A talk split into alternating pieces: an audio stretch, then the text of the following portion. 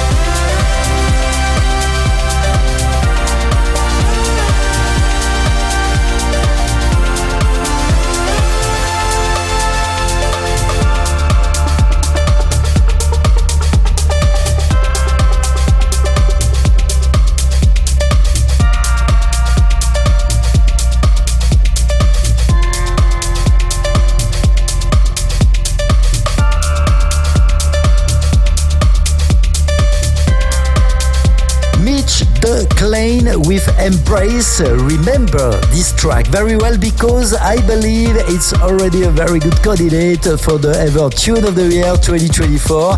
At least a very good start for this massive new tune, which is also our Ever Tune of the Week. What's going on right now, new tunes by uh, Focus. This is uh, Avira in collab with uh, Lani, following by Spada and Elinora Uran. I'm and you're listening to Evermix Radio episode 472 broadcasted live from Riyadh in Saudi Arabia. Evermix Radio on GilEverest.com.